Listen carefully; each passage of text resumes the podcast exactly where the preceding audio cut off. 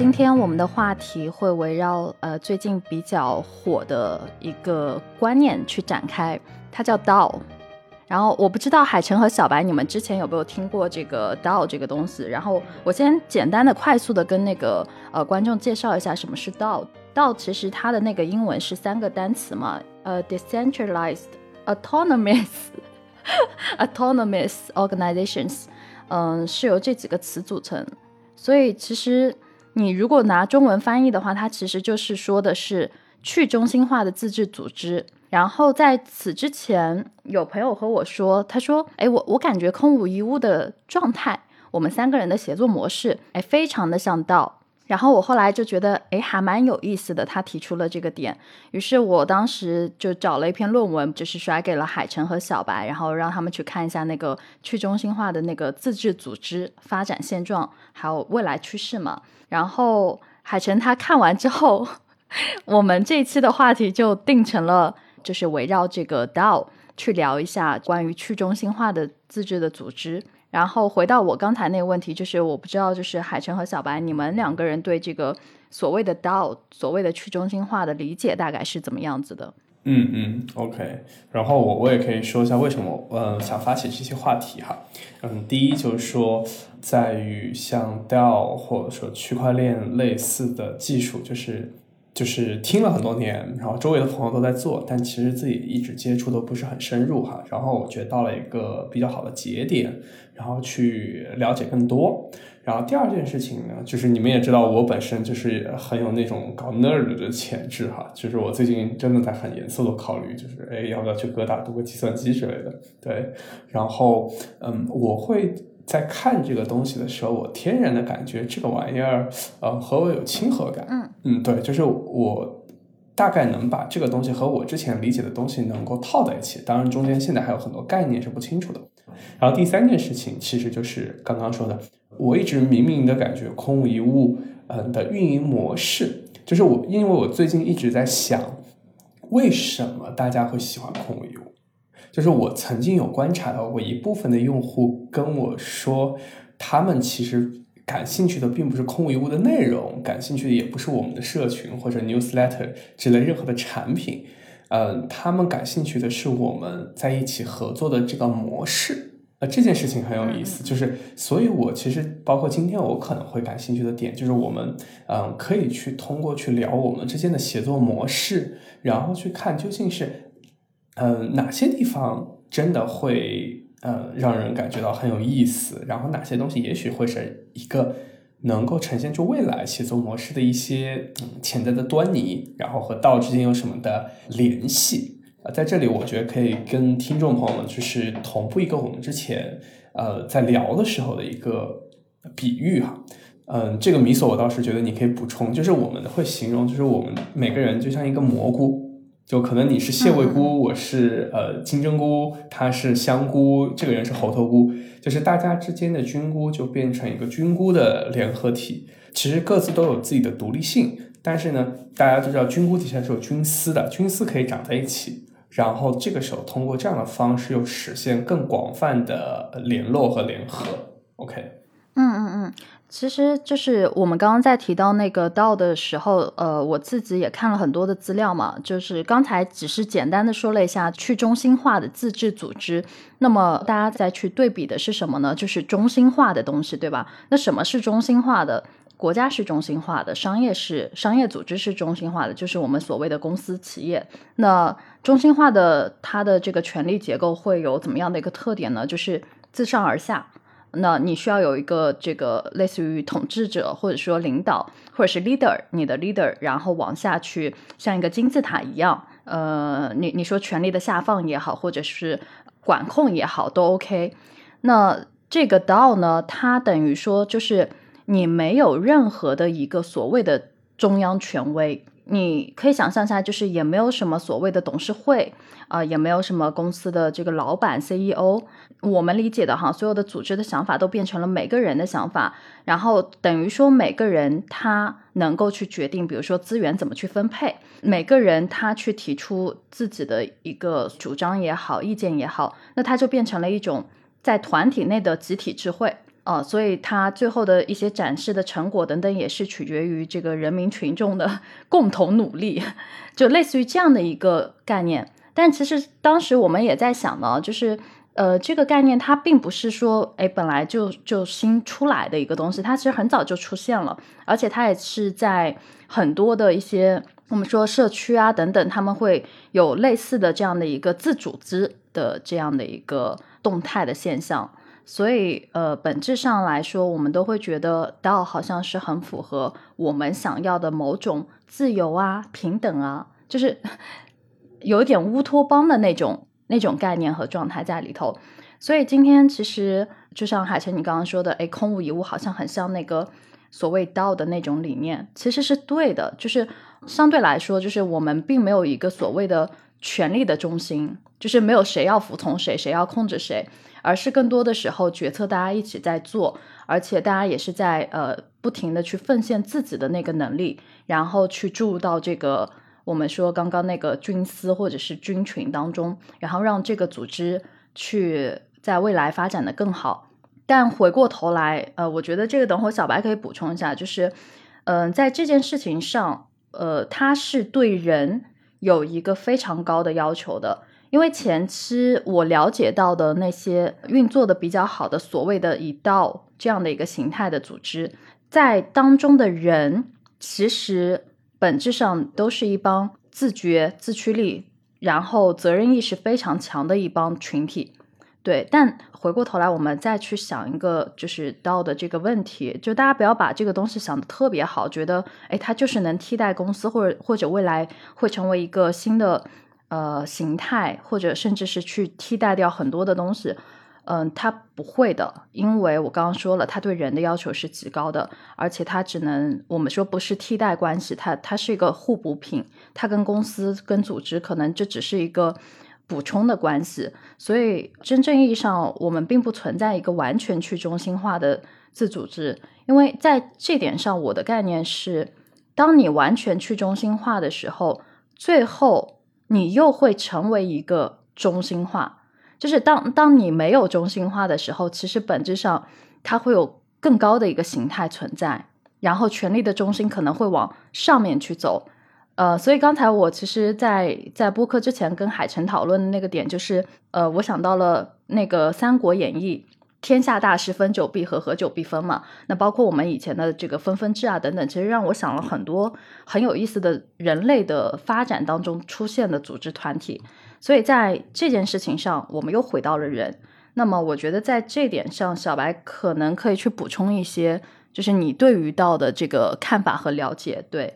呃，我刚刚见到米索的时候，我就在说，你给我提到的时候，我第一个反应就是同时想到了两个问题。第一个问题是，呃，你是在说到这个这个概念，这种去中心化的自治的组织，还是你在聊到相关的技术和应用？啊，这有有点略有不同啊。第二就是。就这个概念，你认为它有多新，或者说说有多旧啊？我我觉得这可能是我我脑子中第一个蹦出来的点啊。然后就之前米所推给我来的很多文献，在我看来，它都是围绕着区块链这两它一些技术和可能未来的这个应用的方向嘛，还有一些可能的具体应用起来它是什么样子的，就是一些用例。或是案例，嗯，但如果是讲组织这个事儿的话，其实蛮那么新啊，它颇有一点年头了。呃，在区块链这个概念出来之后，然后大家都会在讨论区块链可以应用在什么地方。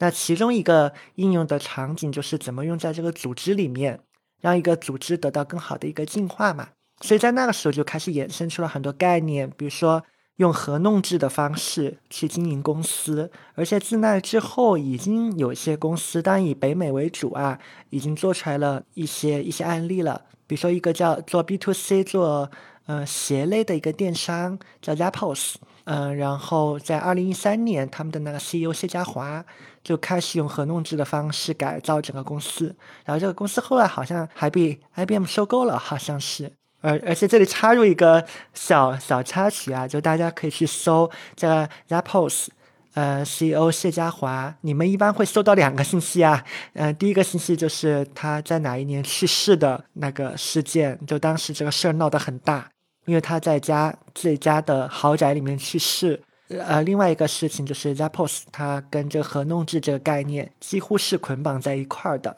只要谈那个核弄制，我们一定会谈到 Zappos。啊，所以回过来讲，这个事儿并不那么新鲜，然后也不是没有人嗯吃螃蟹，那早就有人做过了。嗯，所以在我看来，刀并不是一个那么陌生的一个概念，可能只是最近因为各种各样的一个原因，它进入到就是大众的视野里面而已。那一个那么早就出现的一个东西，但是又没有被普遍的，就是出现在大家的这个视野里面，啊，那。按照常识去看，我们就知道，那一定是中间有些困难的地方。它不是一个纯粹的就技术覆盖覆盖面的一个问题，而是它会在应用的过程中存在一些具体的困难。所以我可以提供的信息就差不多是这些。嗯嗯，哦，对，这这个可以让小白等会儿再来去解释一下。嗯，其实再回到那个道嘛，道其实你说它复杂吧。它其实要解释起来挺复杂的。你说它简单吧，我就几个字：去中心化的自治组织，然后就完事儿了。但是它的复杂性在于哪里？你会发现它有五层，五层分别去对应的不同的这样的一个参考模型。最基础的层就是基础的技术层嘛，那它是在呃人工智能、大数据、区块链技术、互联网基础协议和物联网的这样的打底的基础层之上。它开始上升到了那个治理运作层，就是它有共识的合约化，以数字化为起点，智能的对接匹配和链上链下的这个协同治理。然后再往上的一层是我们说的激励机制层，它有什么呢？它有 token 的激励模型，然后 token 的这个发行和流通。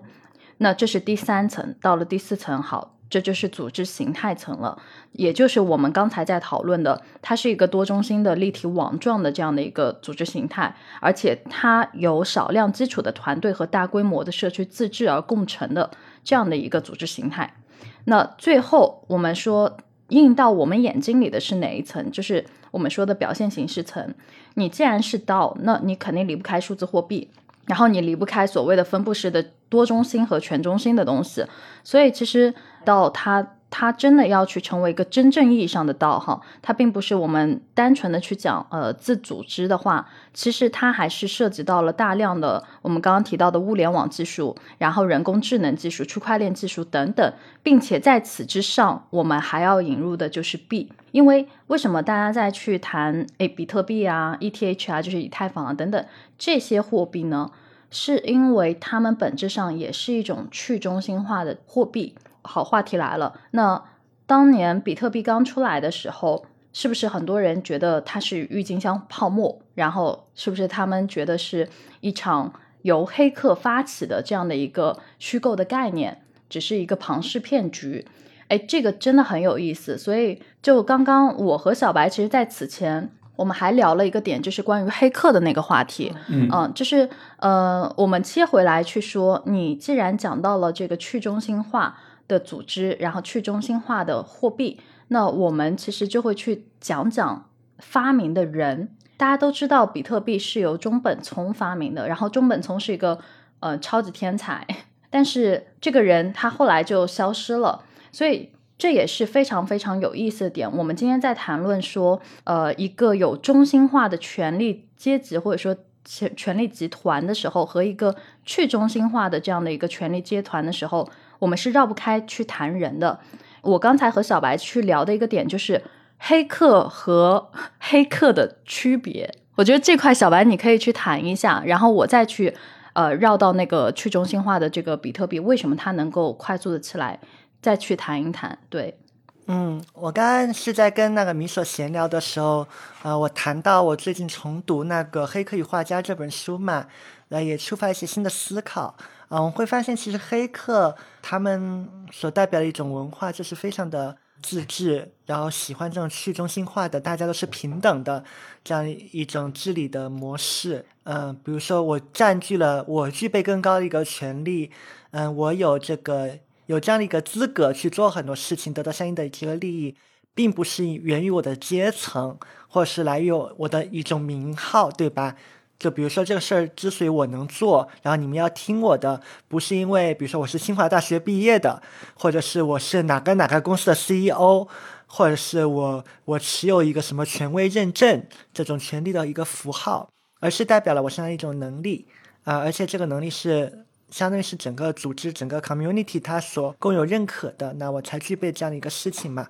我我才有这样的一个资格去做，而且黑客本身是非常专注于用一些刁钻的方式来解决一些重大问题的。呃，黑客的做事的核心的动力来自于此，我们纯粹是以这种非常纯粹的一个好奇心做一个底层的动力，在做所有的事情。那这是黑客的一种基本的文化嘛？然后我们就闲聊到这里时候，我脑中就衍生出这个剧情啊，就会发现，哎。为什么黑客也会有不一样的这个进化方向？第一种，我所构建的这个剧情，那剧情的名字我就叫《堕落的黑客》啊。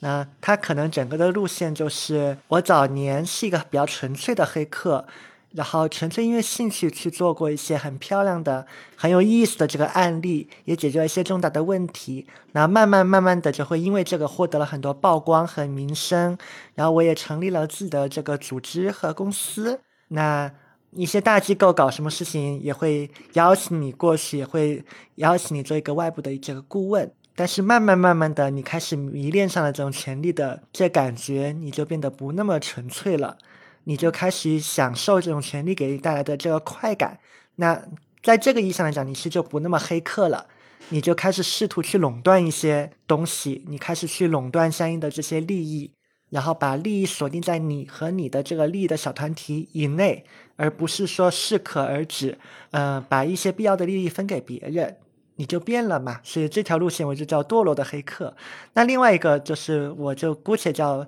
呃坚持初心的黑客吧，纯粹的黑客吧。那我第一个想到其实就是中本聪啊，就大概就是我因为纯粹的兴趣和好奇，做出来很多有意思的东西，解决了重大的问题，然后我就急流勇退，就从大家的这个视野里消失了。不要让自己变，就陷入到这种权力的无限争斗里面，而是退化成一个符号，然后你继续在一些不为人知的地方，在做一些其他你认为感兴趣的事情啊。那这个可能就是我认为一个真正的坚持了自己黑客风格的人，他在走的一个 路线。刚才其实我们就在聊我的这两个想象啊，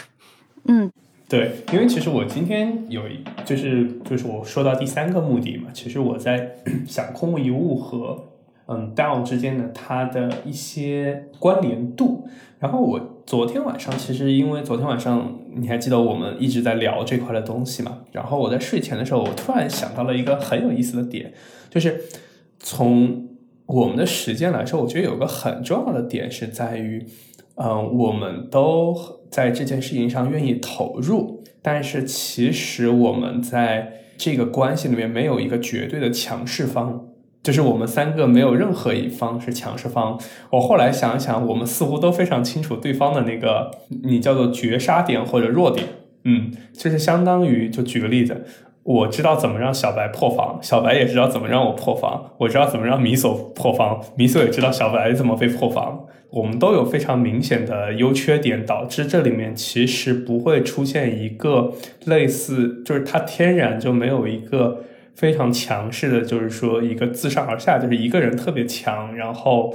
能去带动剩下两个人的那套逻辑，其实是一个有分权和制衡的逻辑。然后，但在我们的实践中间，又是以票数作为决定的。就是说，两票的人就比一票的人，就是就是这个事情最后会这么干，对吧？然后而且是商量着来，所以我其实会想到，呃，这一块的东西。然后这一块，我刚刚其实之所以会提到，包括和你刚刚在说就中本聪那件事情，我觉得有一件很重要的事情，就是说我们似乎也在过往的实践里面，并没有想要让。嗯，其中的一个人，或者说中间也没有一个人想要代表空无一物或者之类的。我觉得这件事情很重要。嗯，因为如果说一个人想要代表他，就其实获得了一个类似出名或者说之类的权利，这件事情最后就是他的那个个人的，你可以理解叫做 IP，它会取代空无一物这个 IP。对我今天，我觉得今天我可能会说的时候，不一定会呈现那么强的逻辑哈，因为我觉得就是说这样的话，可能就是整个聊天的时候会更流动一点。对。啊，然后这里我倒是可以补充啊，就是我觉得海城你在话题一开始的时候有一个点是启发到我的，嗯，你想聊一个话题的一个初衷就是听到一些反馈嘛，就是有人会认为我们有一点到那个意思了，或我们三个有点合弄之那个意思了，所以才抛出这个话题。哎，你那句话是对我有触发的。啊我我突然意识到，呃，合弄制这个概念，我其实很早就想过，但我我之前没有把空一物往那方向想，我也没有打算往那方向上去塑造，不然的话，就是我专业面里面的东西，我已经在往哪边推动了。呃，原因是在可能我最早对空无一物的预期，我当它是一个实验田。那实验田，那就是我们不断的做各种各样的一个实验嘛，所以它可能，哎，这一周我们一时兴起，我们的很多做法一下就很合弄制了，嗯，下一期突然，比如说有一个话题，我我太想搞，或有个话题米索太想搞，他又退回到那种以某种权利为主导的那种偏传统式的写作模式里面了，嗯，我都 OK，因为在我看来都在都在做实验嘛。但当你那么说到时，我会发现，也许是因为我们三个的默契，还有，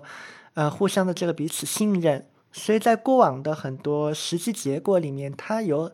有很多东西是合弄制里面的写作它会出现的啊。比如说合弄制的那个治理方式里面，它其实会强调三个东西，一个叫角色，一个叫圈子，一个叫领导链。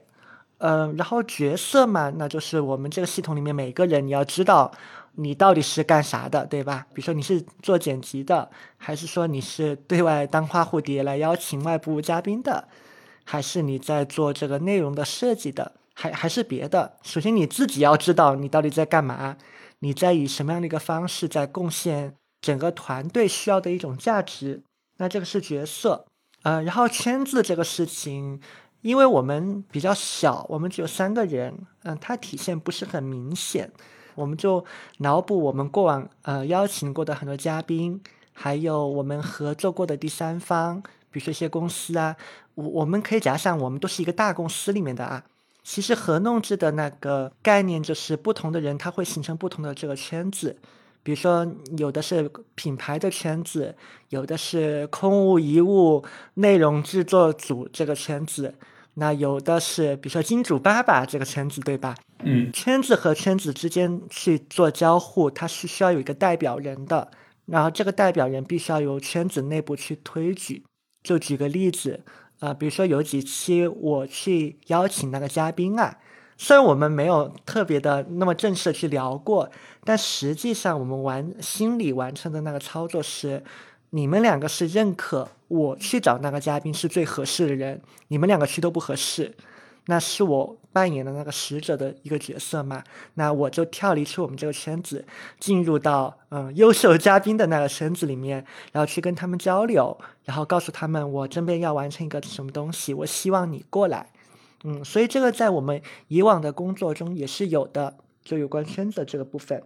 然后就是有关领导链。然后领导链里面比较重要的概念就是权力的一个下放嘛，就很像海城你说的，好像我们从头到尾都没有一个特别强烈的，呃，什么重要的东西是哪一个人拍板说了算的，好像都没有，因为我们的权力都是在分化的，嗯，然后我觉得在这一点上，它它很合弄制啊，然后还有一个地方是很合弄制的，嗯，然后最近海城你应该也知道，这个发生在我们两个之间，嗯，就是我我也有。跟海城有些其他方面的这个合作嘛，然后海城你其实是发行了一个你你自己世界里面的一个货币的，只是你的这货币不流通嘛，你的 Cradle。对，哎，你其实想想，这个其实也就是非常道的一种做法，你只是这个币没有上链而已，它在实际上它就是道德这个做法呀。那我们事先说好，比如说我我跟你的这个合作关系是怎样，当我完成一次。比如说教练谈话，那你要怎么结算给我？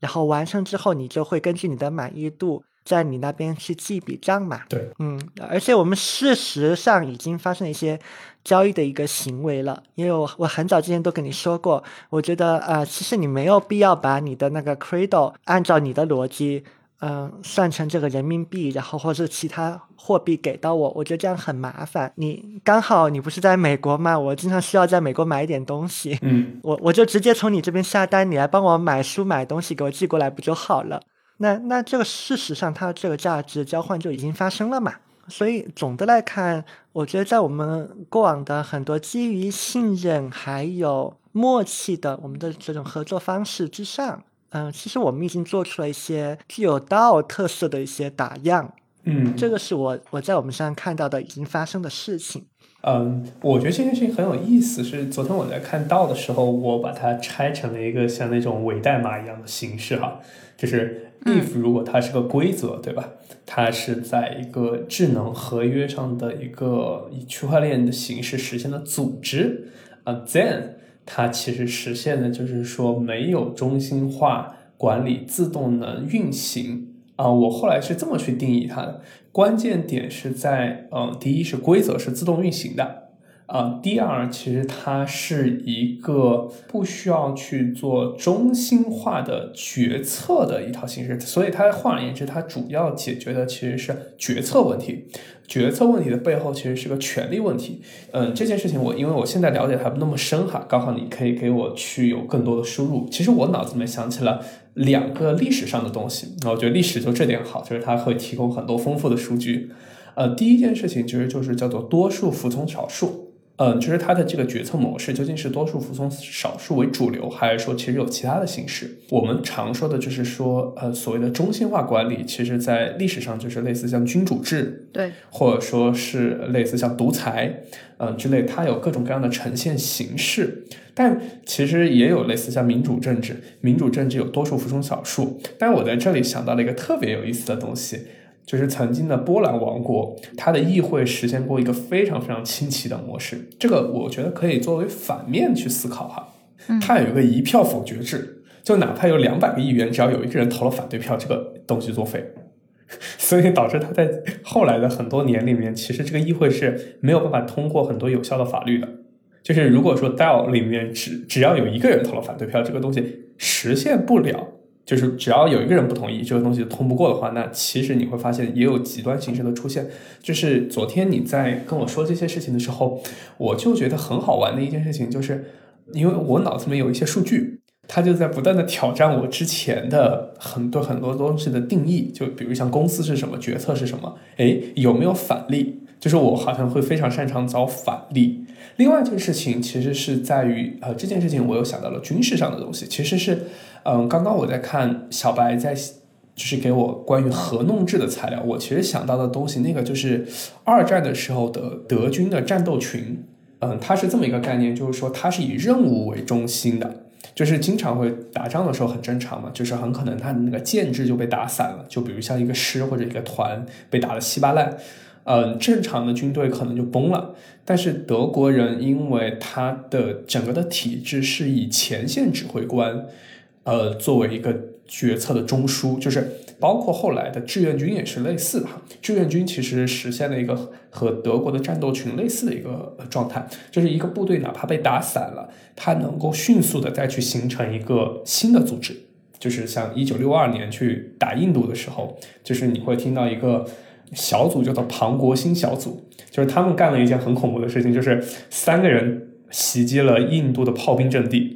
然后相当于三个人打垮了几个营，嗯，他们的组织形式就很有意思。他们其实都是就是散兵，不不是那个跳伞的伞兵哈，就是分散的散，就是相当于部队全部走丢了，他们就临时三个人组成了一个小组。他们也没有就是说谁是 leader 的这套逻辑，更多就是分工。他们的决策模式我觉得是很有意思，他们其实就采用了一个类似分散化的决策模式。在分散化的决策模式底下，它其实爆发出了非常惊人的战斗力。举个例子，非常集中化的决策模式，就比如像法国人的军队，或者说就是国军，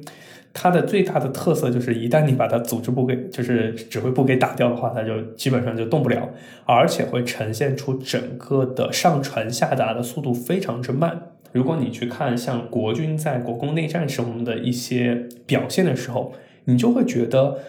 哎，为什么国军不能像共产党军队一样这么的灵活？国军举个例子，一天只能走走二十公里，嗯，解放军一天可能能够走上百公里，这是有可能在当时会发生的事情。然后为什么不会能做成像小部队的穿插？是很简单，国军一旦这么干，国军就瞬间就崩了。因为像小白刚刚在说，嗯，说就是合弄制，我会观察到，无论是合弄制还是 DAO，它其实是一套模式嘛，就是说它似乎更像是个工具。然后呢，嗯，就是我们可以把它当做原料，就相当于它是个施工图，然后中间的原料其实是每一个自区的人。就是我会意识到一件事情，就是说，嗯，中心化的团队的一个优势其实是。呃，拉平了很多东西，就是它通过不断的科层化，包括就是标准化的操作，就比如像就是我们说的 SOP，它成功的把一个大学生能干的事情切成了三个小学生能干的事情。但是就是说它的劣势点，就可能确实是抹平，就是它相当于抹抹掉了一部分人的风，去填了一部分人的谷。对，但是像 DAO 的这套模式，我就会发现，如果说嗯，这里面的人太弱，或者说投入度特别少，就像我昨天问你的，就是说会不会有人可能产生搭便车的问题？对，相当于 DAO 的这套模式，它对于人的无论是能力要求还是道德要求，如果说真的要做一个好的 DAO，其实潜在是很高的。对，就这个是我我突然一下想到的事情，但是它这个是又会产生另外一个问题，就是说。它似乎门槛又没有那么高，就是你持有了这个东西的一个嗯代币，它就相当于成为道的一员。那这个时候怎么能防止太多人去搭便车拖死那个很强大的道？就举个例子，我们现在是三个人，那如果我们有一天空无一物变成了三十个人的时候，我们能怎么能保证剩下二十七个人不划水？嗯，这个其实就是一个很重要的问题了。嗯，我觉得海城你提到几个非常重要的。议题呀，也是之前看很多嗯 试图赶时髦，然后迎接到或者说合弄制的一些公司后面失败了，嗯，国外都会做很多这种尸检报告嘛，嗯，去看这些尸体到底是怎么死的啊。其实你你已经提到了好几种嗯常见的这个死法了，嗯，因为确实如你所讲，嗯，道也好，合弄制也好，它无非就是一种，它就是一种工具嘛。那工具都有它适用场景和它。适用的只一种人的，嗯，其实我我也是很赞同，它其实对人的要求是高的。工具本身其实没有那么的难，或者说随着我们接下来区块链技术的一个进化，我认为它应该会变得越来越简单，越来越容易被被人应用。但是它对用的人要求依然是非常高的。呃，我们只说一条啊，就是这个人他有很强的自我意识，他知道个人的使命到底是什么，因为。你了解自己的这个使命，你才知道你的这个角色的边界，你才能知道什么事情是你能真的做得好，并且能够为这个事情做出承诺，然后真的去负担起责任的，而哪些事情不是，你应该远离那些事情或交给别人来做。这个，如果你的自我意识没有到这一步，其实你是没有办法做这样的一个判断的。嗯，然后这个跟合弄制相关的一个概念，就这个就是绩效嘛。就或者说大家都会问嘛，那我在这样的一个机构里面，我咋赚钱呢？对吧？或包括你刚刚说的，会不会有些人划水？那那他是不是也可以划得走？那其实，在这样的一个治理模式下，划水是行不通的啊，因为你你得不到好的一个结果。然后他的那个绩效管理的逻辑大概是这个样子的啊，就是因为我有很强的这个自主性，然后我也知道组织的目标。然后我也知道我的使命在哪里，然后我是顺着我的使命在在产出我的一些东西，我的这个产出以及我获得这个产出所展现出来的我的一些能力，会让我得到很多徽章。那我其实靠这个徽章去换取我的这个薪酬的，啊，当然我要换取这个薪酬，仍然要要向另外一个圈子，可能那个圈子的名字就叫薪酬圈，要去跟他们去解释。我的这些成就是什么？所以他们其实是在为我的成果和我的徽章在给我分配我的回报的。也就是说，如果你并不是一个有很多技能点的人，你没有产出过很多成果，没用，你一毛薪酬都拿不到。这个就是合弄制的绩效评估的一个核心的逻辑。换一个角度来讲啊，如果呃我进入到一家合弄制的一个公司，我又想要赚到很多钱，要获得很多认可，包括想要获得更大的一个权利嘛，我应该要怎么办？那首先我要去理解整个组织的目标到底到底是什么，组织的使命是什么。我还要非常清楚的知道我的使命，我的目标是什么。我还要理解我的我跟的小目标和大的目标之间是什么关系。我对于我自己的一个能力还有非常清楚的呃认识，我知道哪些东西是我真的能做的比绝大多数人都要好的，那我就可以去申请做那样的一个事情，并且为为他努力嘛，然后交付这样一个成果嘛。而且为了做出尽可能多的这个贡献，得到更多的徽章，换到更多的这回报，我的技能点最好要多。嗯我我就举个例子啊。我能写代码，我知道组织非常需要一个网站，那我就立马可以写出一个就其他人都写不出来的这个网站出来。然后我还发现了这个我们的这个组织运营需要每个人都要很好的自我意识，但是我们会发现有的人出现了一个卡点，我能做教练，我甚至还能做心理辅导，那我可以去为他们去做这个辅导的工作。同时，我还发现，似乎整个组织这个在预算上面好像是有些问题的，好像整个组织里面都没有人算账算得比我好，那我可能还要去算个账，对吧？我甚至还会发现，我们组织啊、需要做更多的这个传播，然后没有一个人，我觉得他们的文章写的比我好，我轻轻松松就可以写出一篇十万加，那我就应该写出一篇好的文章，然后把我们的这个流量给它带到下一个台阶上嘛。那我其实就通过刚才的这一系列的成果，还有我获得一系列徽章，比如说什么编程大师、什么十万加爆款文作者啊、呃、等等等等，我是靠这些成就徽章，嗯，去换取我相应的这个回报的。所以回过来讲，我觉得那个点就是在于他对人的要求是很高的。如果你的人并不能做到这个这样的一个程度，其实推硬推合弄制是很容易失败的，它反而会分化掉，嗯，现在这个组织里面的一个人。因为你想一想啊，如果你其实并不是这种类型的人，那合弄制它会分走你的权利，也会分走你的利益。那原本你好好像还可以乖乖的做事，或偶尔还划划水，你至少还可以拿个死工资，对吧？然后你的年资在那里摆着，你的那个 title 在那边摆着，那即便你拿的是那个就是工资区间里面的下限，但至少也不会差到哪里去。但如果在现在这样的一个规则下，如果你没有做出那种真的意义上的贡献，没有能够展示的这个技能勋章。理论上你是可以工作了一年，一分钱都赚不到的。嗯，对对，那那有的人他就会跳出来，啊、呃，他其实不是这个工具本身的问题，就会有人跳出来，他会去抵抗这个工具的应用，就是我不愿意再运用这套工具，呃，这个才是他后面会会带来的一系列的麻烦。嗯，刚才小白是用合同制的这样的一套制度去讲嘛，呃，那我们再回到 DAO 身上本身哈，就是现状，我们去聊一下这个 DAO 的问题。其实海晨，你刚才提到的那几个问题，其中有有一个吧，我记得它是它已经去涉及到了一个效率的问题。就严格来说，为什么 DAO 的它的智能化的治理是一个很大的难题？就就是在于说，它的这套系统是取决于组织内外达成的共识程度和它的智能化的管理手段。也就是说，你要在一个共识确立且稳固这样的一个状态下，然后它它是你的笔记。呃，它的基础上，你再去说，哎，我要去用道作为一个自治的这样的一个工具，否则的话，这个道它的那个中心化的组织效率是会非常非常低的。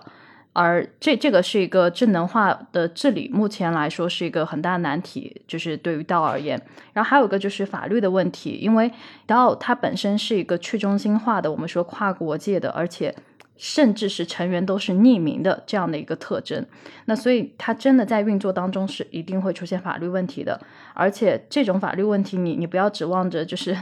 代码及法律，这这个是很难的啊、嗯，对，所以它是没有一个明确的法律去规定说，哎，你万一在这个比如说有一颗老鼠屎，它破坏了这个组织，就是卷款协逃什么的。其实这个是非常非常难去纠责的，尤其是你们团队可能不同国籍的人在在这边搞哈。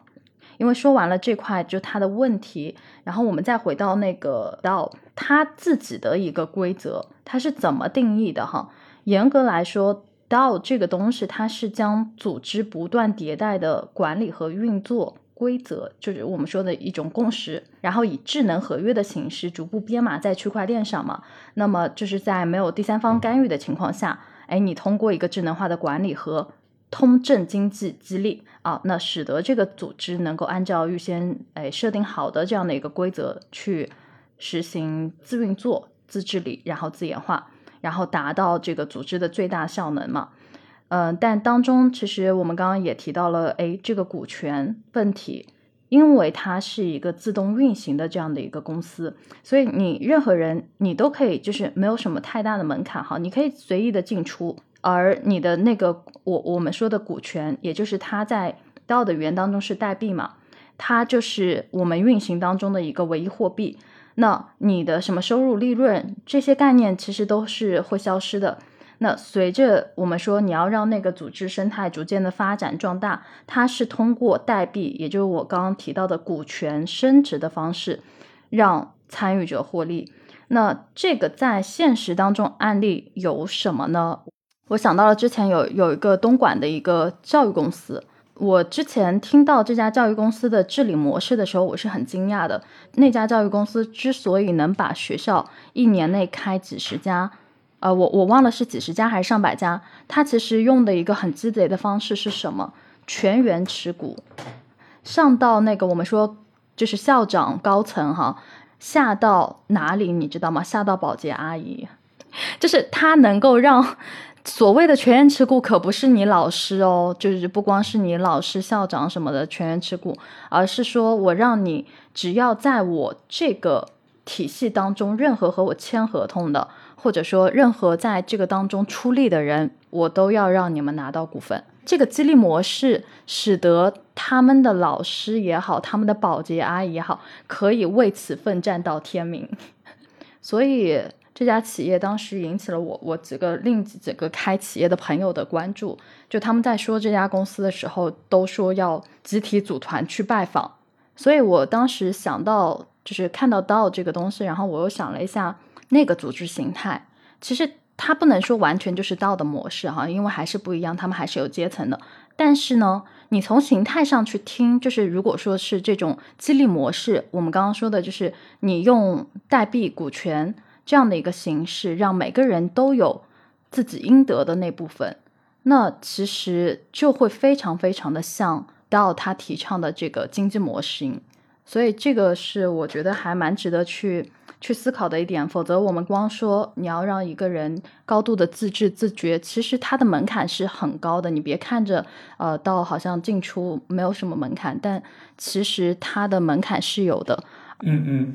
我自己会在想的点是在这里哈，其实我后来我今天刚刚在听，尤其在听小白小白搭的框架，然后米索在补充的这块的实操内容，我就会意识到，似乎它并不是一个完完全全新的东西，嗯，但是它就有很多新的技术因素。但我在想，它解决的问题似乎是一个，就是是一个类似，就是我看到了人类亘古不变的一些共性，就是它尝试给我感觉在解决的其实。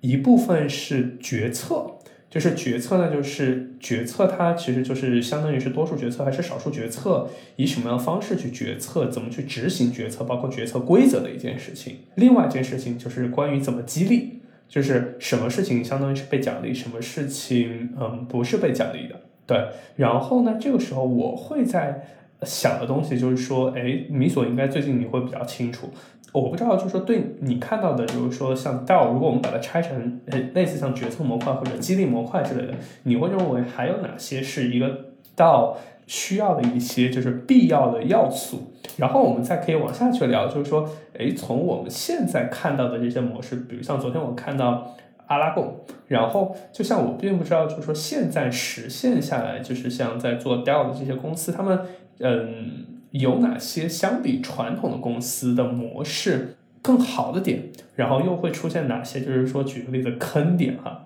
啊，类似像控制力不足啊，或者说类似大规模划水啊，或者说等等等等的问题。就我可能提的问题比较多哈。今天我是一个更加偏向于学生的角色。好像这个话题应该是抛给我，嗯，好像会比较 恰当一点。那我就抛给你。嗯 OK，对，因为因为这个话题其实我很早就关注过，但嗯，我完完全全是认为，因为核动机我觉得很美好，但客观来讲，我觉得它离应用还有一个比较大的一个距离。就即便是我们三个，还暂时没有办法做到那么彻底的一个执行，所以呃，它可能就没有放在我的那个主要的议程里面啊。但这个议题我倒是嗯关注了蛮久了，嗯，其实它常见一个坑点，我看也讲到一些了，因为。怎么讲呢？就是相对于你套你的人，如果想要去学习这个东西，包括你们自己想要去应用它的话，嗯，可能首先要看你自己是否准备好了。那你是否准备好了？我我我这一个最起码的一个检验问题就是，我问你，你的使命是什么？你至少能答得出来，对吧？如果你的第一个反应都是懵逼，或都完全不知道我问你的这个问题用意到底是什么，极大概率你根本就没有准备好去应用这个技术，那它后面一定会有大的问题的。呃，如果要说它的这个要素的话，呃，像一个组织里面，我觉得通常会聊到的，无非就是组织里面它如何做沟通，就它信息的流通，然后人员是怎么去做晋升的，以及那个利益怎么分配嘛，也就是薪酬的那一个部分。然后刚才其实我讲到一讲到了一丢丢，就是有关它的晋升和薪酬，它都会跟你的那个徽章体系跟你的贡献这个有关联。然后沟通我没有讲啊，沟通其实是呃它非常有特色的一个部分。呃，如果你要去学习那个合弄制相关的这个教练的话，在他那考核内容里面也跟这个相关，就是你要学习开两种会。这个也是在我们任何的一个组织形态，包括我们三个人里面，一定会发生的两种类型的一种会议。然后一种会议我们叫治理会议嘛，或者叫管理会议，它那个英文是 govern，呃，governance meeting。然后另外一种应该叫策略会议，或者说战术会议，它应该叫 technical meeting，啊，tactical meeting。呃，这两种的侧重点呢会有所不同。那第一种。会议呢，就是那种管理会议。其实我们是在讨论，我们我比如说我们三个人啊，我们三个人在扮演什么角色，各自角色的那个范围到底是什么？那也就是说，一一旦比如说我谈好了，米索就是。比如说，他就是这个内容的后期方，对吧？嗯。那对于后期这里，我可以给一些建议，但是我就不要插手太多了，因为这是他的那个自主范围，他要去决策的东西。海城是负责商务的，对吧？嗯。那那商务相关的就应该由你来全权负责。一样的，我们可以给到建议，但最终决策的人应该是你。嗯嗯。所以这是管理会议上，对，他需要去。干的事情，然后，然后很显然，这种会议它是基于对话完成的，因为并没有一个人来拍板说，对那个海城，你就是搞商务的，你们都要听他的，然后米索就是负责后期的，就没有这样的一个人，他是要在对话中去达成的这种一致意见。然后那种战术会议或者说策略会议，其实我们就是在交流工作进度啦，这个也是我们日常在干的，啊，看看，哎，那个米索最近你的那个。后期怎么样了？怎么好像那到时间好像是不是还没有发？然后是不是出现了什么问题？然后大家就汇报彼此的这个进展嘛。然后如果出现了问题，我们要怎么一块去解决它，对吧？嗯。包括今天在来的时候还跟米索刷了一刷了一个油腻的胶，然后我就说啊，最近状态不是很好，然后感觉这周就好像没有产出什么东西嘛。米所也会说啊，没有问题啊，就说你其实可以不用那么着急的，而且我们即便是在好像没有明显产出这个状况之下，我我仍然可以通过别的方式给到贡献嘛。就就比如说，可能我最近状态不好，它具体体现就是我我真的连电脑都不想打开，但但其实我的信息的思呃那个收集，然后在头脑里面做整合，嗯，这个工作我是没有断过的。所以，如果你们有什么相关的问题，你们来问我，都通过对话的方式来支持你们，这个完全没有问题。那工作一样可以得到一个推进。那这样，它也是在一个策略会议上我们会去讨论的一个事情。那同样，它也是基于对话呀。然后你你想一想啊，就这两种会议，我们放到一般的组织里面，它会变成什么样子？第一种管理的会议，就是你要去争取说我要为这个事情负责，我想当这个角色，最终是谁拍板？大概率还是老板吧。嗯就是你不管讨论出什么样的一个花样，然后过程有多么的激烈，看起来有多么的民主，似乎还是那个老大他最终说了算吧。对，所以这个就是传统的公司他做不到的一点，他不是基于对话达成了一个共识。嗯，然后后一种情况就是我们来交流工作进度，看看彼此有什么困难，然后能不能相互协作去解决这个困难。在现实的组织中，就很容易变成甩锅大会呀、嗯你不觉得吗？是，就嗯就就你经历不好，那是你的问题，你要想办法解决。然后我只知道，如果你不做好这个工作，你就会影响到我了，就很容易变成这种指责或者甩锅大会呀、突然一下进入到熟悉的配方。对我在想那，个是不是很熟悉？对，我在想那个差异点究竟在哪里？是因为我会发现，好像空无一物，我们没有经过很严谨的制度设计，然后它变成了这样。但是其实很多公司是经过很严谨的制度设计，结果变成了我们觉得相似的配方。我在想，这个差别是我们一开始在权力的分配，还是说是类似我们天生有什么特质会导致这个事儿变成了一个，其实某种程度上。嗯，还比较像调的一个模式，我归纳起来就是相当于是大事群体决策，嗯，专业上的事情更像是那个擅长这个细分方向的人做主要决策，其他人做建议权啊，就给我感觉是大概是这么一个模式，嗯呃，其实这块我也想说一下，就是当我们再去谈论，哎，为什么我们今天会演变成这样的一个呃合作模式，或者说是很道的这种协作方式？那你让我想到了一个一个点，就是当年那个烤猫，就是他算是区块链的那个布道者吧，算嗯是当时最早期的区块链布道者。然后他当时的算力是非常非常牛逼的，它是能够达到百分之五十以上的。但是这里就有个很巧妙的风水岭，就是如果你达到百分之五十以上，意味着你有权限去篡改，也就它不再是一个去中心化的东西了，它会变成中心化，然后他的权利也不再是分布式的，他的权利就掌握在你手里了，因为你牛逼，对。而你知道他最后做出的决定是什么吗？他没有这样做，就是一个本可以掌握，他其实挺像中本聪的哈。就是嗯我们再回到这个人这点说，我们去思考很多现在的比特币也好啊，然后什么什么这些都好，其实你最后发现是人发现了它，对不对？然后你这个发现者本身，他其实某种意义上你，你是拥有对于它的使用权的，因为你发现了嘛，对吧？那这个东西就是你所有的东西，但是你放弃了这个权利，或者说你甚至为了让这个权利不在你手上，你去做了很多的限制，对你人性的限制，对你人心的限制，anyway 都可以。所以你知道，就是你要破坏这个道的它所谓的去中心化，其实是很简单的，只要你人心，我们说人心不古嘛，只要你心里有那么一丢丢的 想要拿拿拿权利，或者是想要呃谋利、谋求利益，那么对不起，这个结构就就会很脆弱，它就是取决于你这个人。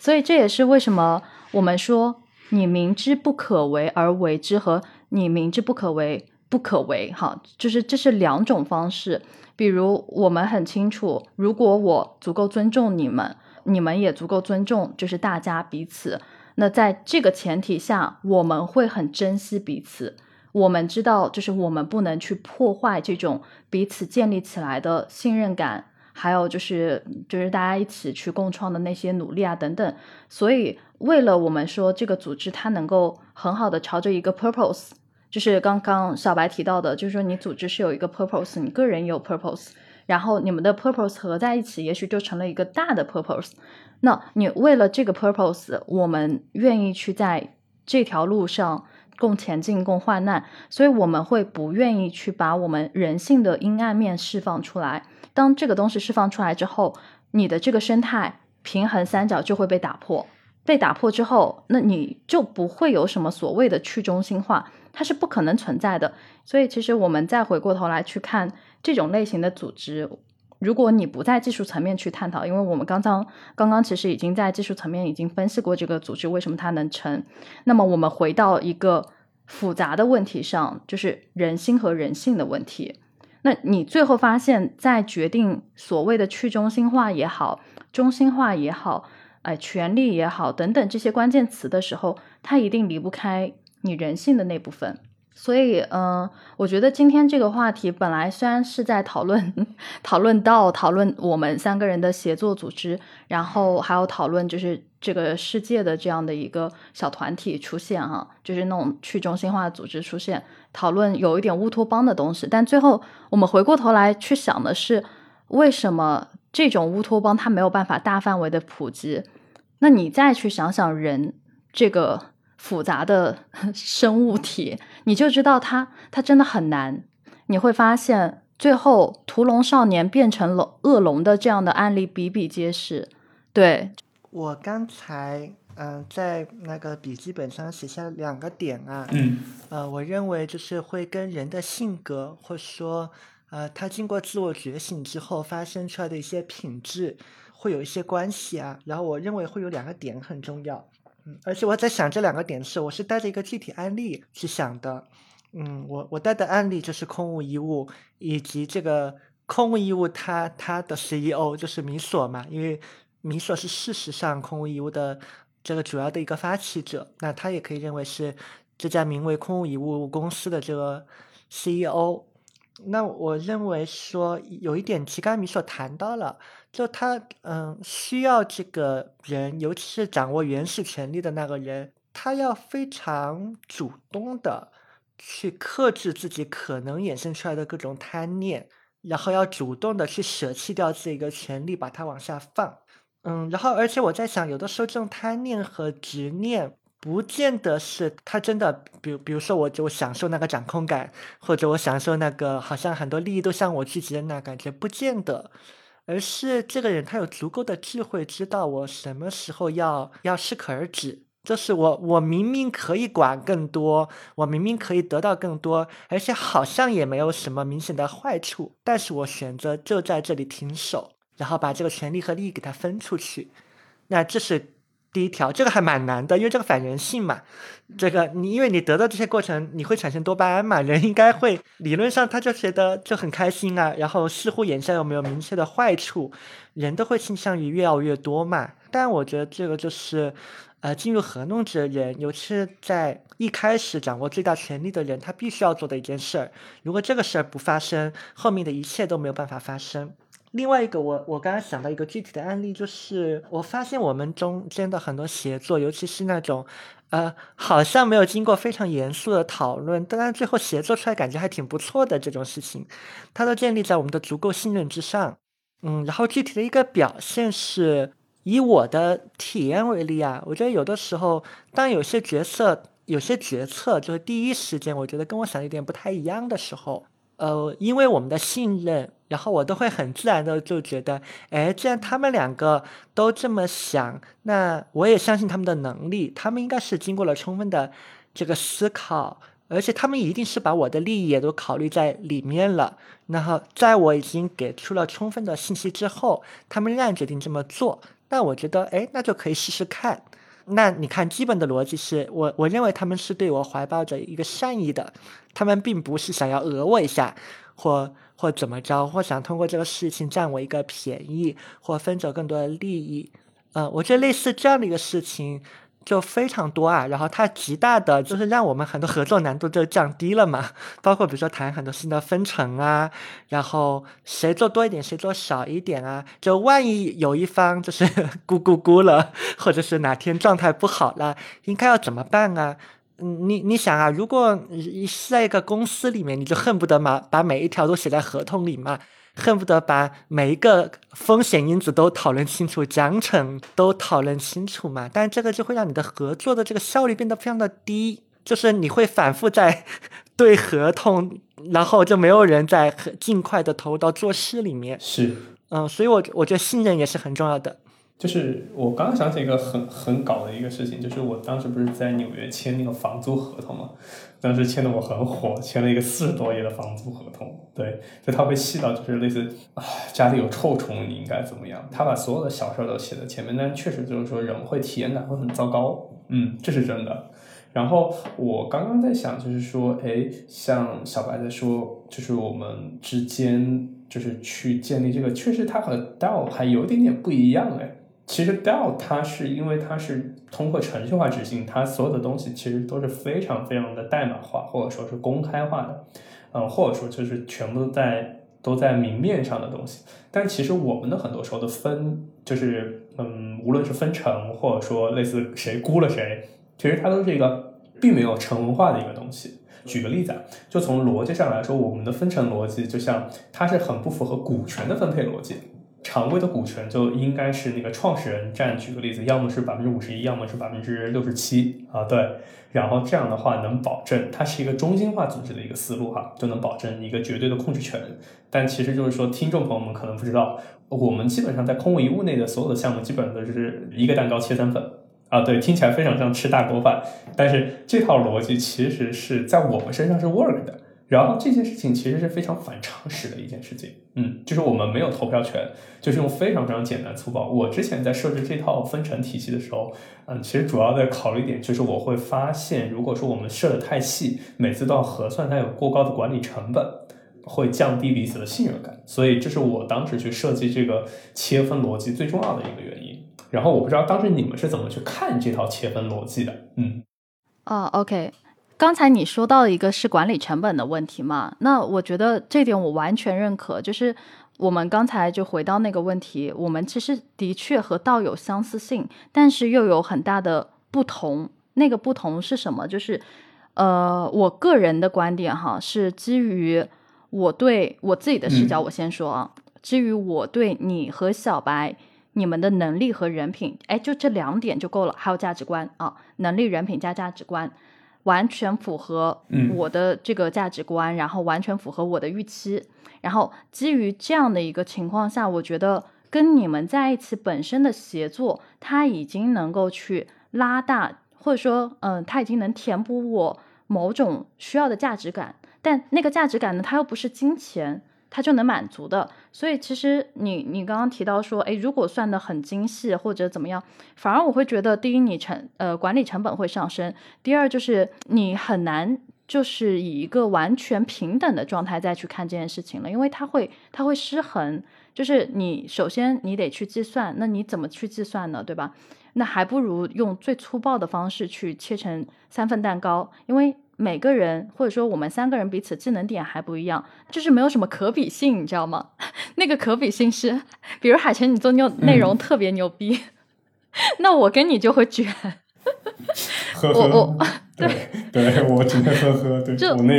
很搞笑，就是就我在想嘛，比如说我算账很牛逼，那我跟你就开始卷了，就怎么说呢？就是呃，回到那个点上，为什么会卷？我觉得本质上。又回到了人心这个问题，你不管是卷，当我在说卷这个词的时候，本质上你就有一个就是竞争的心理了嘛？那你为什么要竞争呢？这是因为我要证明我比你强，或者是我在这块很牛逼等等，就是你在一个组织当中。为什么我们会设置激励体系，然后会设置什么 OK 啊会设置绩效等等？本质上就是赛马的感觉。我们年终了，然后企业给你，比如说老板给你去评 A、B、C、D，对吧？你打这个绩效，其实本质上它已经有有那种对立感了。那个对立是把你和周围人去进行一个比较，就跟我们上学应试考试等等是一样的。那当你这套机制树立起来之后，还是带有审视的权利的审视，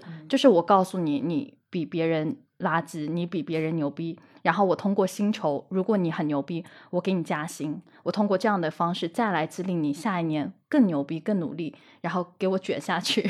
就是就是有一点这样的感觉哈。那回过头来，我们再去看我们这个组织，首先我会发现，就是组织内部没有什么。我要比你强，或者是我要非跟你在在某个技能点上卷来卷去。对，就是它它不存在，而且我们三个的技能点又又打的不太一样。其次，第二点是什么？就是我在大家技能点不一样的情况下，我非常认你那个技能点就是牛逼。这个也很重要。如果你的那技能点要长不长，要短不短，相对来说它很难去去制衡嘛，那可能合作就没有那么的。打得非常的均匀的那种感觉，对，所以这点也很重要，就是我对你们两个能力在技能点上的这个强项的这个认可，非常认可。第三点是什么？第三点就是人品的问题和价值观的问题了嘛。当这些东西它都完完美的拟合在一起的时候，当然了，我我你跟我再去谈钱、利润什么的，我觉得这些完全 OK，我完全接受，因为前三点就已经完美的符合了我想要的那种。呃，合作模式、协作形态，你说钱这个东西，我觉得它就是在基础上顺带的就出现了，或者说我不觉得在这样的组织当中我们赚不到钱，而且我会因为有你们两个的加成，我知道会赚到更多的钱，而我一个人是赚不到那么多钱的，所以在这样的一个就是我自己的这个理解当中，那我就觉得三等分很合理，因为我一个人可能干死干活我才能够 拿到。拿到一部分，而且那一部分就是很拿的很孤独。但是，但是如果说，哎，跟别人或者是跟我信任的、认可的、欣赏的人一起，呃，去打仗也好，或者说去拿一个什么事情去共创一件事，那我觉得这个过程是很棒的。它的这个价值，就你很难再去说，哎，我要给你多少钱你才满意这样的一个方式去做衡量，就就没办法用这些去衡量了。对，这这是我自己的视角。对。我也想到一个视角啊，就刚才米索，刚刚他很多在讨论，就是我们嘛，就三个人之间的一个关系。我还想到一个角度是，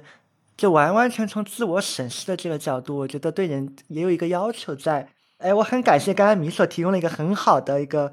一个讨论的一个 案例场景，就是，哎，如果我会发现，呃，即便我们关系还不错，然后目标也是很一致的，也很信任彼此。那我就是会发现，在有些能力点上，我们是重合的。那那怎么办？比如说，我发现，哎，其实我们都会写内容，对吧？那那到底谁写？确实，某种意义上来讲，你谁写，就意味着你在那块做出了更多的贡献，你就可以去分得更多的利益，而且你也你也可以通过证明自己的一个能力，获得一个满足感嘛。但它确实客观上存在一种竞争的可能性。那这种竞争有可能会变成那种无意义的卷。那那这个事情它是怎么得到避免的呢？那我会发现，它其实对一个人的要求有两点啊。第一，你要具有很强的一个客观性，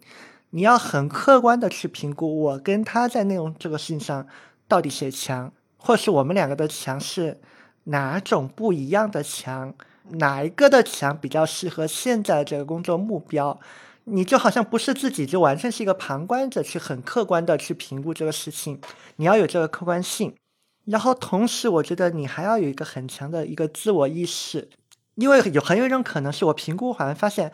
哎，好像这个事你所做的比较好，但紧接着一个问题就是啊，但我不做内容，那我还能做啥呢？如果好死不死就是内容又是我过去我又觉得哎，其实我还挺不错的，那问题来了，我不做这个，那我做啥？我的价值在哪里？那那其实，如果你这个人对自己没有很深的这个自我的意识，或者说你的技能点非常单一，你自己会陷入恐慌。哪怕是可能在恐慌的一个情情绪下，你也很做出一些应激反应嘛。就可能我在理性上已经觉得，其实我的内容不如他好，但是在行动上我还是会去争抢这个。可能事实上我不知道除了内容，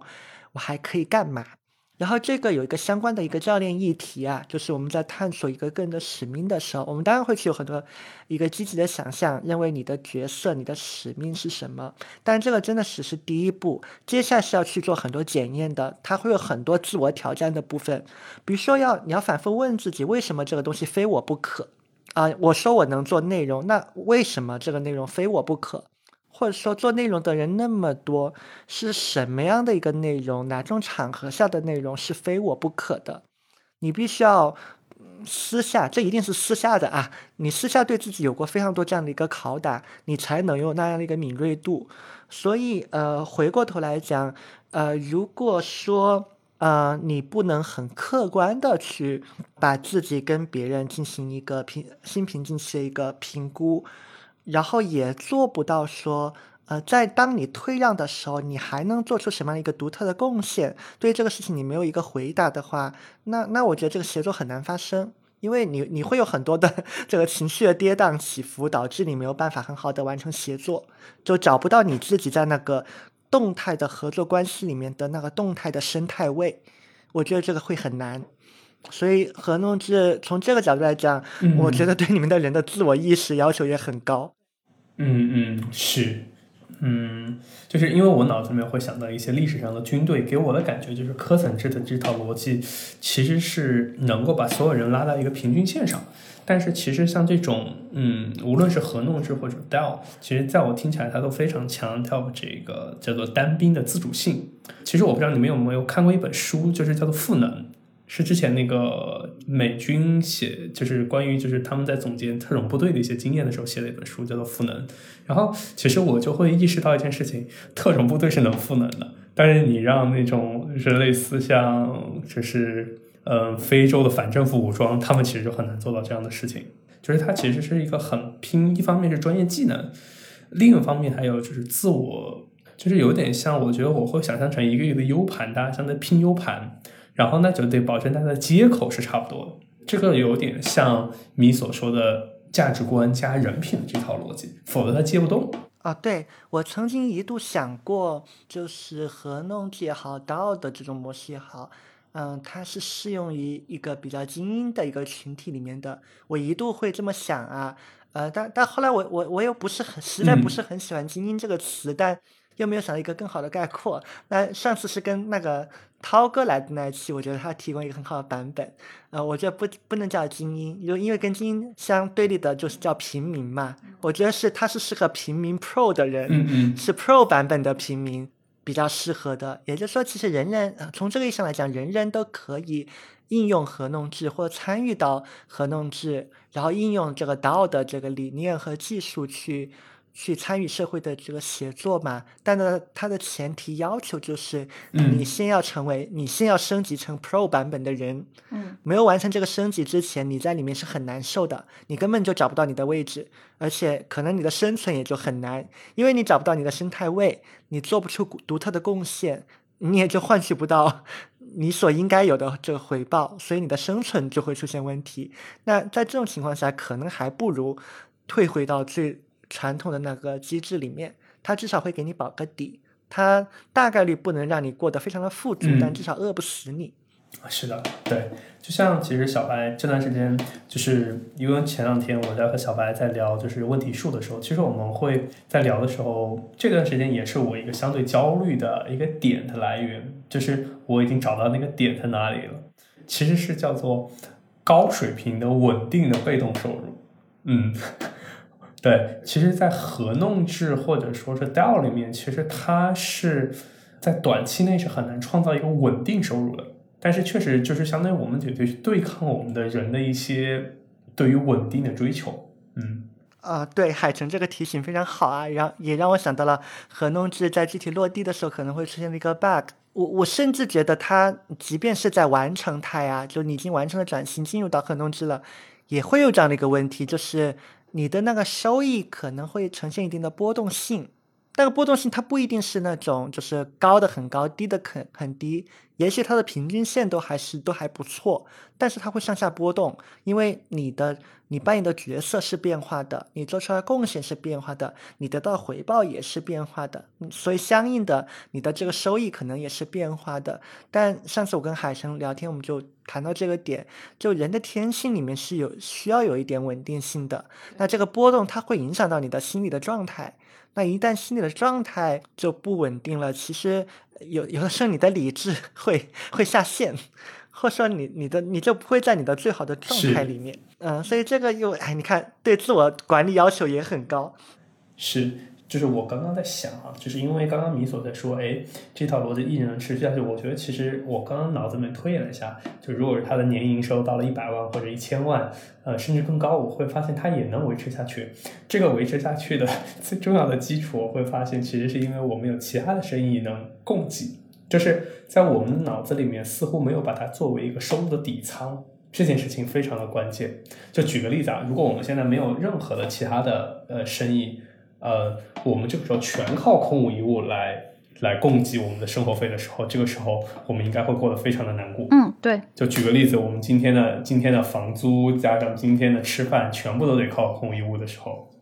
我我刚我刚刚想到一个点，就是这个也是对呃其他的启发在于，呃如果呃比如说你有你的公司，然后你在试图去做想要尝尝这个合同制的话，呃其实把它当成一个公司的转型项目，我觉得还蛮还蛮危险的呀，因为本来转型就很难，大多数的转型项目最后都会失败掉，这很正常，嗯，然后它会有很多连续的这个副作用嘛，也许可以试水的一个方法就是你把。一个小小的业务单元单独隔离出来，在这个局部去做核农制，这就很像我们在是在有我们各自业务的这个基础之上，我们做了空无一物，就是把它当成一个实验田嘛。你怎么做？嗯，最坏无非也就是零分嘛。然后其实它本身也没有影响到你别的事情，那你对它的这个预期就会比较合理，然后也不会就是让你的那个心理这个里面有一个大起大落的一个感觉。哎，我觉得这个可能是我们这种无意识的一个经验，可以抽离出来的一个可复用的一个经验吧。哎，我觉得这个还蛮。重要的就是还是呃，回到我们的社会属性来讲，因为我突然想到就是身份问题嘛，就是你在一个组织当中，你肯定会有自己的属于组织的一个身份，那你怎么去看待你在组织当中的这个身份问题？其实海晨，你刚刚提到那个点特别好，就是如果说我们空无一物，它就是我们的主业，或者我们除了这个以外，我们没有赖以为生的其他的这样的一个收入来源和技能。那这个会很要命，而且这个以真真的是以那个所谓的 DAO 的方式去合作的话，其实你最控制不了的又回到那个议题了，就是你会不安，你会恐惧，然后当这些负面的我们说那种嗯负面情绪跑出来之后，其实它就会一定程度上去影响你再次审视你在组织当中的这个身份问题，而恰恰是因为我们现在是。就是空无一物，它它相当于是一个兴趣爱好，甚至是某种副业。我们三个人都抱着一种哎试验田的这样的一个心态对他的时候，反而他能够活得很好，在这种没有压力的这种活法下，它是生长的最好的。这也是我我个人觉得哈，就是说。呃，大家如果想要去尝试类似的这样的组织形态，千万不要让自己有压力。当你有压力的时候，很多动作真的就变形了。而且你想要的什么去中心化的什么什么，哎呀，我和你讲，就是到了你这一层，对你的心理就已经开始中心化了。你不会想要说什么，哎，完全的去中心化，不在乎等等，你会在乎的。对，还有点就是，呃，你一定要对自己有一个很强大的自我认知。然后能很合理的、客观的去看待自己的这个能力，还有 purpose，你的意愿啊，然后还有包括你自己的喜好，这些都非常的重要。就是我会其实蛮推荐，如果说大家无论是要做 DAO，还说是更加嗯想要去推行，就是一些自己真正想做的事情的时候。其实我自己会很推荐，就是大家其实要有一个，我觉得可以是赖以为生的一个被动收入。我最近真的会意识到，我过往的十年里面最大的失误，其实是在于，呃，收入一直都还不错，但是它其实没有呈现一个非常非常强的一个稳定性。嗯，这也是为什么我今年其实尝试去做的事情，其实就是去，呃，建构一个像收入上的根据地。我是。可以获得一个超越呃社会平均薪酬很多的一个被动收入，呃，来去让我觉得安全。这样的话，我会觉得我做很多事情就嗯会放得开很多啊，这是我一个非常非常直观的感觉。所以就是我觉得就是真的就一无所有 all in 去做一件事情，然后能按照这套规则去干，然后真的去像理论上的那种去实行管理，包括我们所所看到的各种各样的书里面的东西，它都很好。但是我自己会观察到，其实人性里面有些东西是需要先被解决的，嗯，否则其实它很难去落地。嗯，OK。然后我有两点很想在最后要表达的，一个是我我觉得今天一个很重要的一个 take away 啊，就是刚才呃米索在说那句话的时候，我在旁边。嘀咕了一句，我说啊，经济，就是嗯，那个米索说，你需要让自己保持在一个安全的心理上安全的一个状态里面，不然的话，你的你的去中心化会变成中心化。就当你很慌的时候，你心里想的是去中心化，但你做着做着就会变成中心化的。这个没办法，这是人性的一个部分。然后刚才海城也做了非常具体的一个一个阐释，呃，这个是我觉得今天的一个收获啊。还有一个点是，嗯，我在想，其实道和弄制这些东西，嗯，它是一种创新。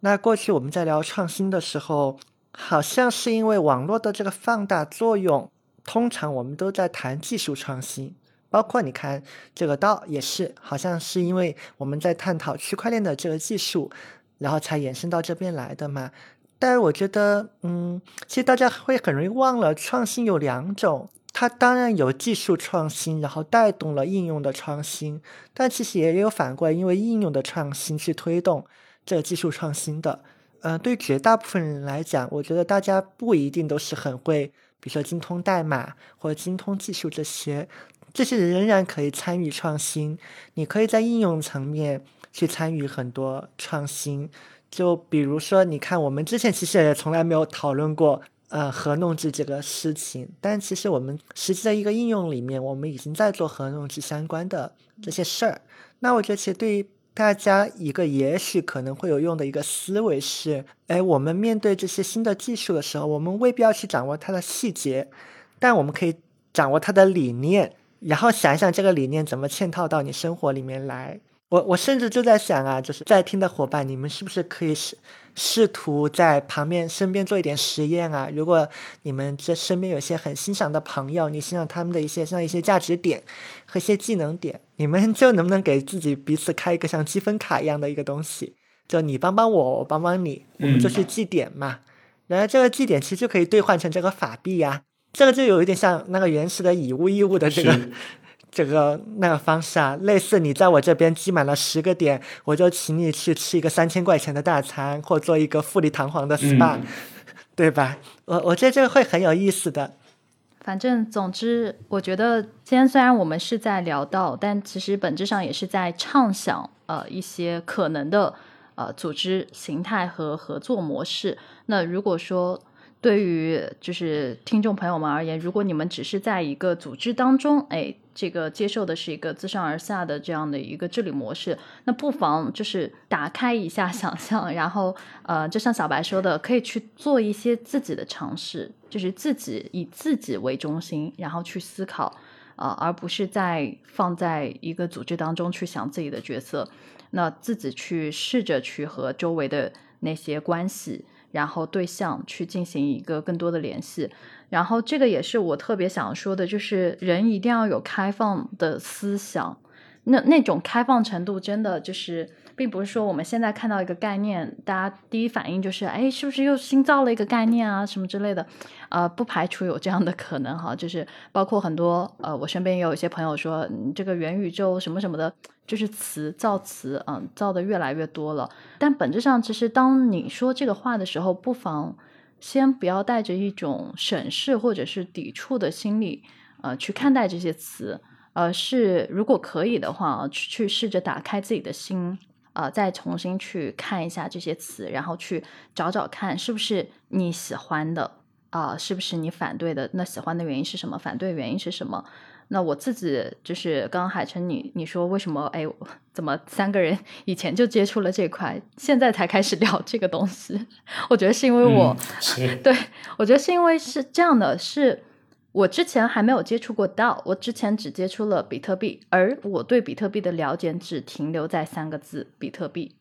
我根本不知道它所谓的去中心化到底是什么什么东西。但现在我回过头来再去审视自己的价值观，我是一个很喜欢自由的人。那你想，一个喜欢自由的人，自然不喜欢条条框框在在约束你。而当一个东西它完美的符合了你的价值理念，对不起，我就会去很喜欢、很感兴趣、很想要了解它。所以我在比特币这这条线上，我又重新再去研究它，就顺藤摸瓜嘛，就发现了道。然后我又再去研究到的时候，发现我靠，这它好符合我的口味。然后我再去把它相关的论文也好、文献也好，就找过来，然后我想要分享呃给你们。然后我希望就是我看到的这些东西，同样你们也能就快速的 看到。我我是属于那种会上头的，就是我真的发现了一样东西，我会我会还蛮上头的。所以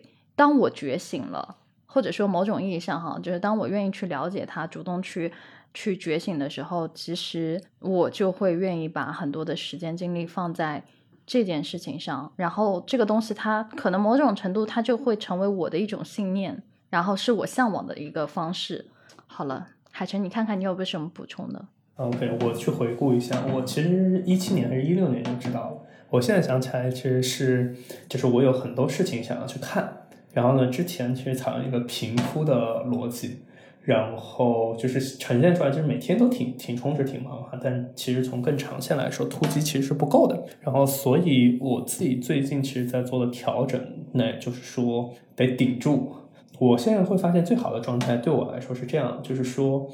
集中时间投入在一件事情上。然后呢，把额外的时间作为奖励，通过发币的形式来奖励自己，满足自己的好奇心。就举个例子，嗯，最近其实我自己的时间主要花在了算账，就是我去建立一个新的财务体系，因为手上钱现在越来越多，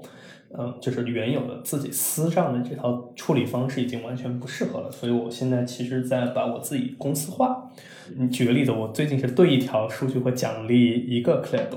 然后对一个大的大概会奖励二十五个克雷多。呃，我每每对一个像类似 DAO 的问题感兴趣的时候，大概会消耗二十五个大的问题，可能消耗一百个克雷多。我最近的结算模式就是这样，所以就说米索，昨天我你看到的现在创造的这个文档，就昨天消耗了我一一百个克雷多。对，就是我通过这样的方式来去实现自我激励，然后在除此就是我自己突击的事情和我感兴趣的以外，我生活维持最低水平。这里指的生活维持最低水平，就是保持正常的吃饭、健身、睡觉，但是不会做过多的其他额外事情的投入。嗯，就大概最近生活模式是这样的。哎，我提提一个最后的问题好了，对，就是我觉得我们每个人可以。大概说一说想法，我不知道你们会对未来的组织是你你们会认为是更倾向于像道这种模式，还是说像更像是大公司会更加集中？就是这个其实是一个很有意思的预判。嗯，我我自己想象一下啊，就是未来的这个组织，我其实可能会引入一下元宇宙，哎。如果说人工智能，我们说发展到了一定的水平，因为之前不是在说那个人和机器的这个对抗和博弈嘛，就意味着说你大量的这个劳动力，或者说我们说一些基础的这种劳动力，它都会快速的去被替代掉、解决掉。然后呢，在之前提过元宇宙的那本书，就是《雪崩》当中，他提到的一个故事是很有意思。他说那个未来哈，未来是世界是怎么样呢？就是一个送披萨的外卖员，就是外卖是一个不可缺少的东西，因为你人都活在 虚拟世界，但是你的温饱问题还是需要解决的，你吃饭什么的还是需要的，对吧？那这时候外卖的需求量会陡增。他说那个外卖员他们驾驶着超级汽车。就是比的就是那个送外卖的速度嘛，然后把披萨饼一家一家的送过去，而这个超级汽车好像就成了大家 关注的想要去偷的什么这样的一个武器。因因为你的超级汽车意味着说它它很牛逼嘛，速度很快，也意味着它很有价值，所以送披萨的这个工具成了大家想要争夺的那样的一个武器。但其实他在这个世界的描述当中，你就会发现，人们除了吃饭哈，就是生理性的这样的一个需求满足了之后，他其实更多的会把时间和精力放在所谓的虚拟的世界当中，因为你构建了一个自己的这样的一个，就是你认可的这样的一个规则和世界。那么我理解哈，就是未来也不是说大家都不需要去去造房子啊，或者是去种田啊等等，而是可能做这些事情的东西它都会被替代。只要不是涉及到，比如说设计或者是创意类型的东西，那么如果机器人它能够去实现造房子，机器人能够去自动化种田等等，那么我我们理解哈，就是未来的世界当中，这些技能型的、技工型的人才可能也会一定程度上被取代。那么人他就会活在一种，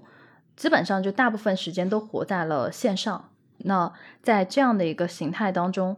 我不清楚，就是个体，就是和强主权之间的关系，自我主权和强主权之间的关系，它可能会存在某种某种博弈。我不清楚哈，就是我只是想象，因为你不需要太多的时间去花在那种呃让你一复日复一日的流水线的工作上了嘛？那你有更多的时间去在虚拟的世界里和虚拟的。这个人物去碰撞，就就好比头号玩家，我们都看过，对吧？那你的自我意识，其实，在某种程度上，我会比较乐观哈，我我会觉得它解放了你的生产力，那么你的自我意识在某种程度上可能也会得到解放。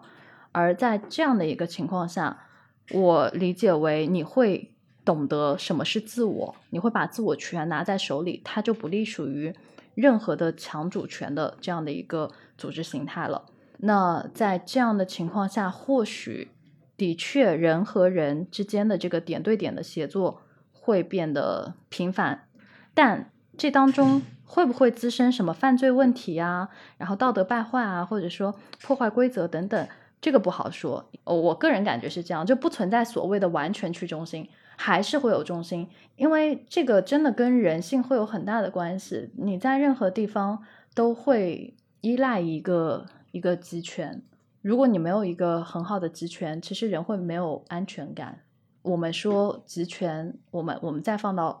组织形态当中，国家也好，公司也好，听起来好像它是在控制你，但其实某种程度上也在保护你。我我就只能这么去表达，我不知道你们 get 不 get 到那个那个点，很微妙，非常微妙。对，就是就是我自己的那个想法，你们可以说你们，嗯。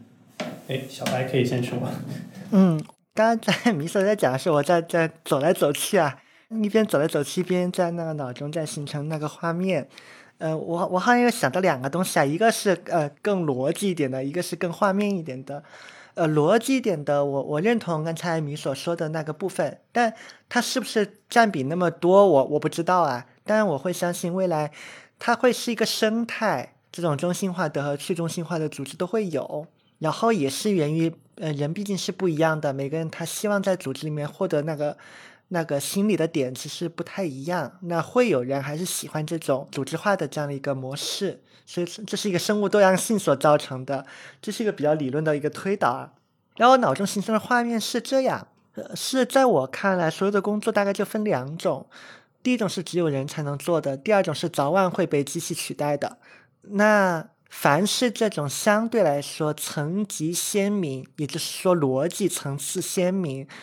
工作相对来说可标准化，或者说那个结果非常可以量化的，呃，被机器替代是早晚的一个事情。在我看来，那剩下的就是人人开才可以做的那件事情嘛。那所以说，未来的工作就被分化成了这两个。然后我脑中想象的画面是什么呢？这个源于今天我到米米索这边来，他见我心情不好，他就鼓励我喝个不健康的奶茶。源于这个，我就想象着未来的奶茶店会变成什么样子。而且我甚至在想，我会在那个奶茶店可能会去打工。那它大概是一个什么样的一个模式呢？所有的那个奶茶的制作其实完完全全都已经被机器控制了，因为人已经输出了。输入了那个配方，所以所有的东西都是在那个流水线上完成，而且它味道都是标准的。那这块其实是不需要人的。那即便现在有公司，比如说还是要。用这样一个员工去做这些相对化、标准化的工作，而且大概率这样的一个工种，它所对应的就是一个中心化的管理模式，因为这是工作属性所决定的。那这类的公司，我们知道它也需要存在，但它只是在这个阶段在完成它的历史使命而已。那它早晚会被取代掉。但是我在想，在未来的那画面里面，会有人参与的那个部分是什么呢？那个店员还是人，而且那个店员可能是我，我。在做完我一个工作之后，我有一个乐趣，就是每天我要到一家店里面去做，比如说两个小时的店员，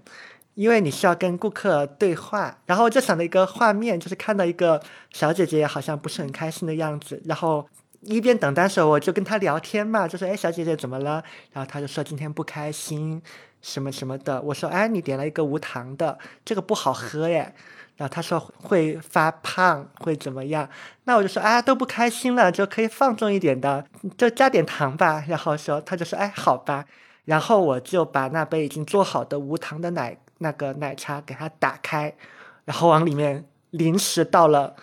比如说一一勺糖，然后就递给他，他就很开心，对吧？然后你就会发现，在这个工作里面，像刚才这个对话，它就有很强的一个随机性，而且是机器捕捉不到的。而且这样的一个啊，从那个我发现他不开心，到那个对话，到我说服他，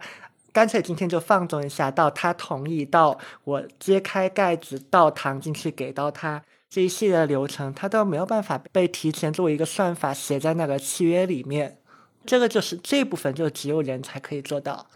啊！我就在想，也许未来的工作大概率都是分成这两个方向。刚才就临时浮现了这个画面，就我脑子里面其实是一套。偏向于算法治理的社会，嗯，但是我确实不知道它究竟是那种非常赛博朋克的那种世界，还是说是一个更加倾向于每个人都可以可可爱爱的生活的那种小聚落，我不知道。对，但是我能感觉到，似乎好像能把很多个规则现在慢慢的。尝试算法化，就是其实这我我脑子里面其实一直没想明白。当然，这两个方向我都很喜欢。一种就是相当于就是大家脑子插上脑机接口，然后就在虚拟世界里面生活的；还有一种就是相当于有更加强大的中央集权，能够支持人类去呃远端的星际殖民的世界。其实我并不知道是哪一个。对，所以今天反正就是我们就这么一说。哎，可能在很多年以后，你再回看今天我们的推演逻辑的时候，应该会很有意思。嗯，好，那今天的这个自由畅想 就到这里结束了，谢谢，谢谢大家，我们聊了好久。那我们觉得今天就我们就录的差不多，嗯，拜拜。